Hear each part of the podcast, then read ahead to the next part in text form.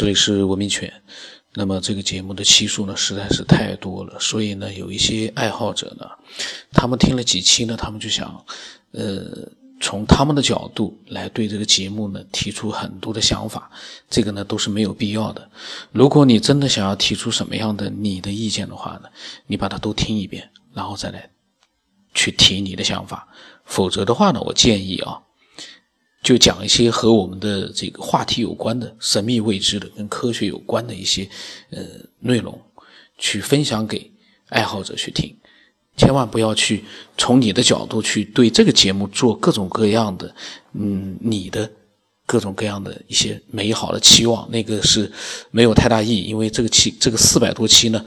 你都没有去听，那这个都是夜归了呢，呃。他时不时的会有很多的想法发过来。那昨天夜里面啊，三点多钟的时候，他发过来一大串的语音。我发现了之后，我在想，我会把它立刻录出来，因为他也告诉我，他说希望这次录音千万不要消消失掉了。在前一阵子呢，他的录音有一一很多都被我，可能是他吧，都没有了，那么也是非常可惜的。但是不排除未来这个声音又出现了。那么他昨天跟我讲，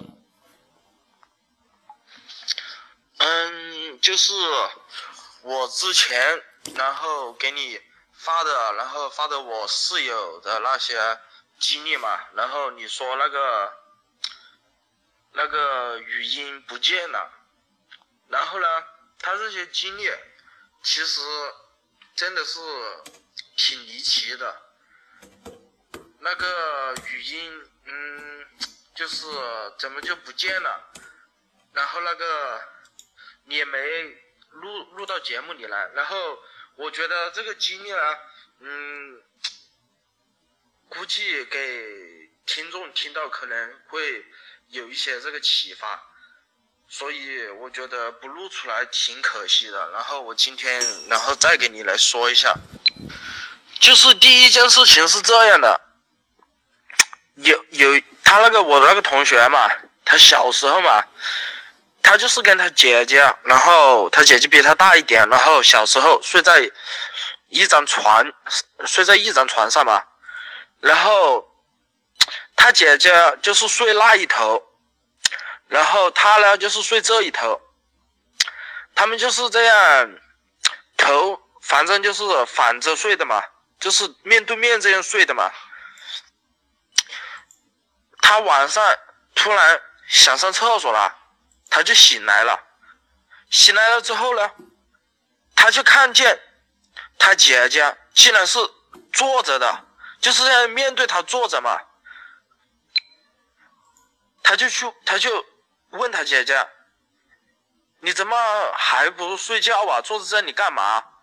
然后他姐姐也不说话。他呢？他看他姐姐不说话，他就这样身子就亲过去，想去拍一下他姐姐。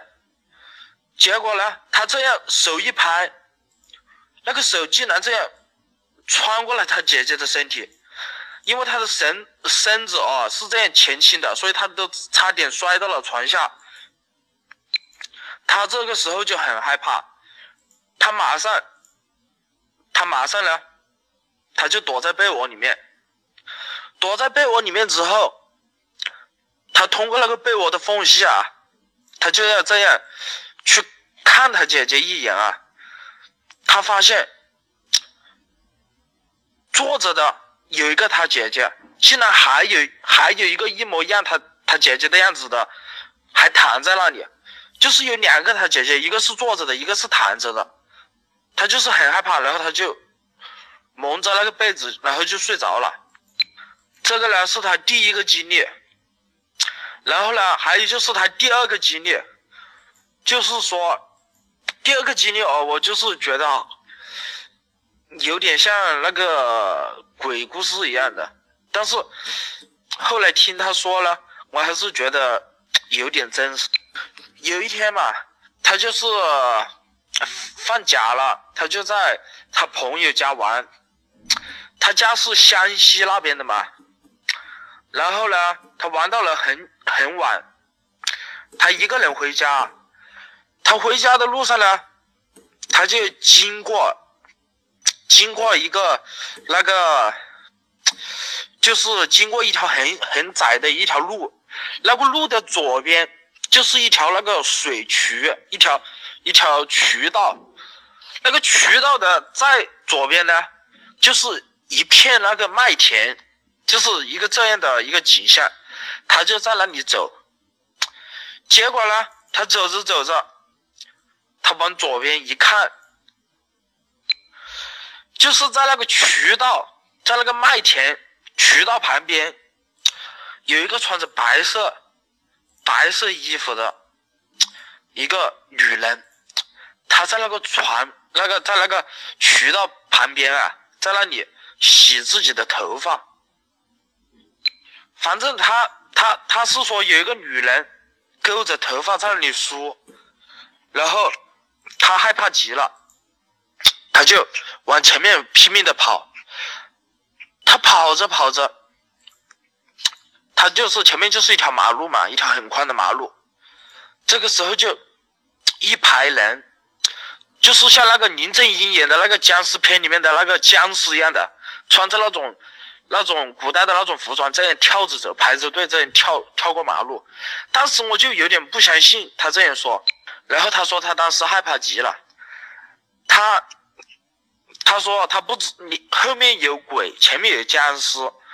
然后他不知道 该怎么办。但是他自己说啊，他说比起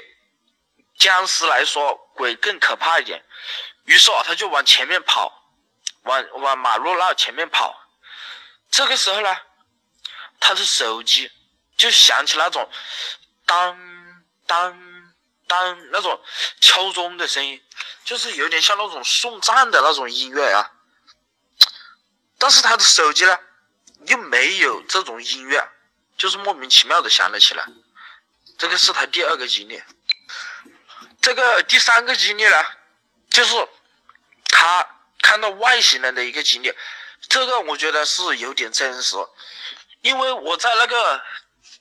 那个一个那个报道上面吧，就看新闻，我好像也看过这个类似的这个目击这个外星人的这个经历，就是啊，那时候大过年的，他们就是一群小伙伴嘛，然后在外面放炮竹，他们呢就去，哎，就是。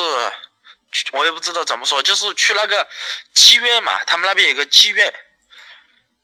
然后他们就用用那个炮竹啊，去在那个妓院门口这样放炮竹，想吓那里面的人嘛。这个时候，突然，他们的小伙伴都看见了，看见天上就是有一条那个分割线，就是一条很长的分割线，然后天空就被分成了两半。左边的呢，就是乌云密布，就是乌黑黑的一团，然后右边呢，就是很明亮的，就是也不是说很亮很亮，不是说白天那么亮，就是相对来说就是亮一点嘛。然后这个时候，在那个乌云密布的那个那个那一片天那里啊，从那个分割线突然就飞出来一个。像飞船一样的东西，很快的速度，就是以很快的速度，直角一个以一个直角的这样一个运行的轨道，突然出现在了这个呃很亮的这个这边的天空中，然后一个直角的这样的轨道，马上又回到了那个那个乌云密布的这个天空之中就不见了，然后隔了两秒钟。接着又另外又一个不明的飞行物，以一个也是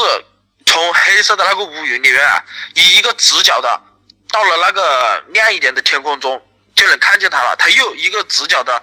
那个这样的速度，并没一点都没有减速，就是一个直角的这样转弯，又回到了那个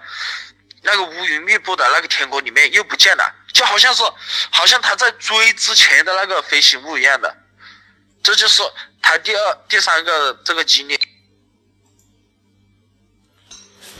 呃，他讲了这个真实的，当然不是他自己的，是他同学的，嗯，非常的神奇。听了之后呢，你会有一种感觉，这个如果说是真实发生的事件的话呢，那基本上就可以确定很多事情。但是呢，往往呢，类似的这样的一些事件呢，